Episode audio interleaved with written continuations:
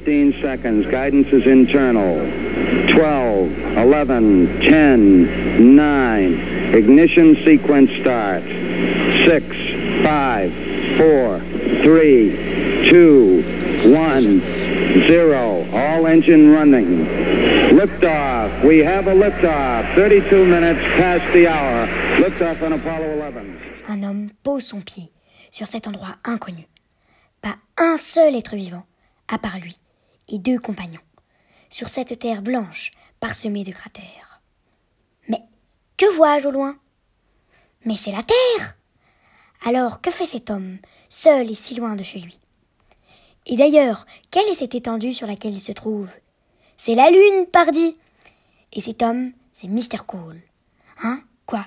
C'est vrai, ses amis le surnomment Mr. Cool, grâce à son humour et son calme. Mais revenons à nos moutons lunaires. Je vais vous raconter la fabuleuse chronique de Neil Armstrong, le premier homme à avoir marché sur la Lune. Le petit Neil naît le 5 août 1930 à Wapakoneta, dans l'Ohio, aux États-Unis. Le petit garçon a des origines écossaises, irlandaises et allemandes. Il est l'aîné d'une fratrie de trois enfants. Neil est intéressé très jeune par les avions. À deux ans, déjà, son père l'emmène voir des courses d'avions. Et à six ans, il fait son baptême de l'air dans un avion Ford. Dès l'âge de huit ans, il fait plein de petits jobs pour pouvoir se payer des cours de pilotage sur l'Ironca 7 Champion. Il pratique également le scoutisme chez les Boy Scouts of America. Il parvient même au rang le plus élevé chez les scouts, l'Eagle Scout. Quand il est enfant, il étudie à la Bloom High School. À l'âge de 16 ans à peine, il obtient son brevet de pilote. Tu te rends compte? Il a son brevet de pilotage avant même de savoir conduire une voiture. C'est à ce moment-là qu'il fait aussi ses premières observations astronomiques grâce au télescope d'un voisin.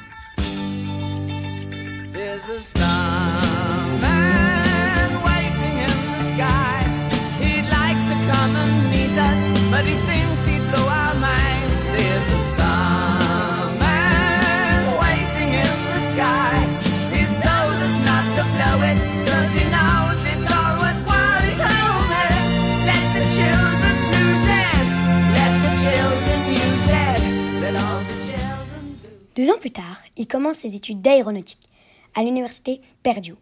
C'est seulement la deuxième personne de sa famille qui rentre à l'université. Il obtient une place au Massachusetts Institute of Technology, le célèbre MIT à Cambridge. Les revenus de sa famille étant modestes, il bénéficie du programme Holloway, qui finance six ans d'études à l'université contre trois ans dans la marine de guerre américaine. Une belle affaire. À l'âge de 18 ans, Ney est appelé pour effectuer son service militaire. Pendant 18 mois, il se forme au Naval Air Station Pensacola et obtient son diplôme de pilote d'avion à réaction. Il a à peine 20 ans et il embarque sur un bateau, et pas n'importe quel bateau, un porte-avions. Il est alors affecté à la base de Naval Air Station North Island. Puis il intègre l'escadrille 51, composée de chasseurs. Et six mois plus tard, il est promu enseigne de vaisseau, grâce à son premier appondage sur l'USS Essex. Pour aider l'Organisation des Nations Unies dans la lutte en Corée, le squadron d'Armstrong reçoit la mission de faire des attaques au sol. Bon, je ne vais pas passer toute la journée à vous raconter ces magnifiques batailles, si glorieuses soient-elles. Sachez tout de même que Neil Armstrong réalise 78 missions et vole des centaines d'heures au cours de la guerre de Corée. Il reçoit aussi beaucoup de distinctions, dont celle de l'Air Medal pour ses 20 premières missions et la Gold Star pour les 20 suivantes. Plus tard, Ney reçoit aussi la Korean Service Medal et également l'Engagement Star. Après quatre ans de service, il quitte la marine et est versé dans la réserve de la marine de guerre américaine avec un grade élevé, le grade de lieutenant junior grade. Aguerri, Neil Armstrong retourne à l'université Purdue pour terminer ses études. Il les termine en beauté en obtenant une licence en sciences du côté aérospatial. Dès qu'il obtient son diplôme à l'université, Neil décide immédiatement de devenir pilote d'essai. Il rentre à la NACA, l'ancêtre de la NASA, et commence les essais.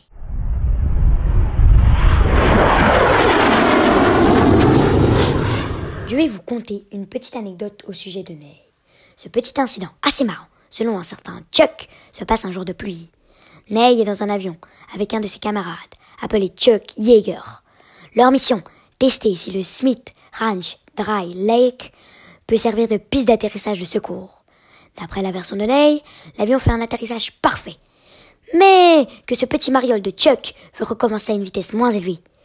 Chuck n'informe pas le pauvre Ney que si on fait ce test à une vitesse moins élevée, l'avion aura de petits soucis.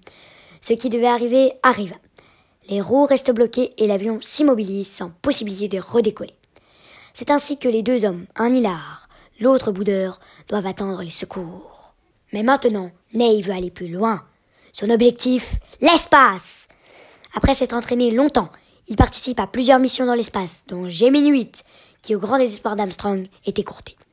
La déception est de courte durée, car Ney est choisi pour être le premier homme à marcher sur la boule ronde que l'on voit souvent la nuit, la Lune. Fly me to the moon.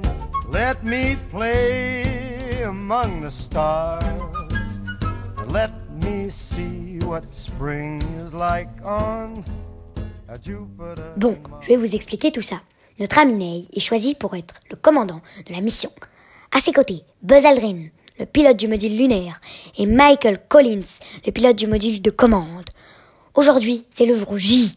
Ney et ses deux autres compagnons montent dans le vaisseau Apollo 11. Après quatre jours en orbite entre la Terre et la Lune, Neil Armstrong et Buzz Aldrin entrent dans le module lunaire appelé Eagle. Le module lunaire se pose en plein dans la mer de la tranquillité. C'est un moment magique quand Neil Armstrong pose son pied sur la Lune. L'équipe reste plusieurs heures et plante le drapeau américain sur le sol rocheux. Après sa grande mission, Neil décide de devenir enseignant. Armstrong est nommé Deputy Associate Administrator pour l'aéronautique au Bureau de technologie et de recherche avancée. Il travaille là pendant 13 mois, puis démissionne de la NASA en août 1971. Il accepte alors un poste de professeur au département de génie aérospatial de l'université de Cincinnati. Neil Armstrong n'est pas que le premier homme à avoir marché sur la Lune. Il est marié à Janet Elizabeth Chiron, qu'il rencontre à l'université. Le couple a trois enfants. Eric, Karen et Mark. Des examens révèlent que Karen a une tumeur maligne au cerveau.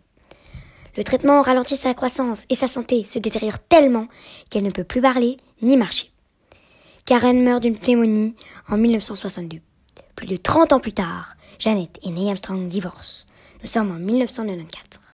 Le 7 août 2012, notre ami Neil, qui n'est plus tout jeune, doit être opéré du cœur. Malheureusement, suite à des complications, le grand héros de l'espace meurt à l'âge de 82 ans à Cincinnati dans l'Ohio. Le peuple américain est dévasté. Tous les drapeaux sont placés à mi-hauteur. Neil Armstrong reçoit un hommage unanime de toute la classe politique aux États-Unis. Ses obsèques avec sa famille et ses plus proches amis se déroulent le 31 août 2012 à Indian Hill, dans la banlieue de Cincinnati. Le lendemain, il y a une commémoration à la cathédrale nationale de Washington. Ses cendres sont dispersées dans l'océan Atlantique pendant une cérémonie à bord du USS Philippine Sea, un grand croiseur de l'armée américaine.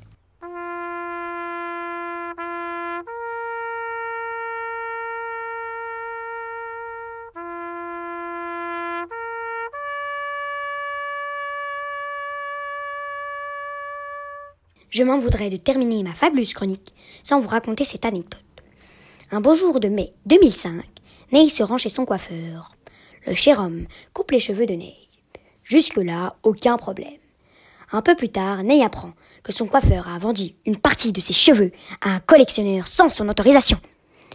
Ney, très en colère, menace le pauvre homme de le traîner en justice s'il ne rend pas les cheveux ou si cette solution lui est impossible de faire un don à l'association de bienfaisance de son choix.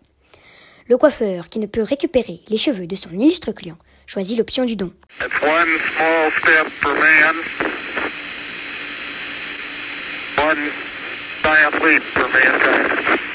Dans les étoiles, mais aussi avec les pieds sur terre.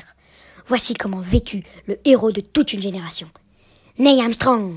Une génération marquée par une ère de progrès sans précédent qui faisait suite à la Seconde Guerre mondiale.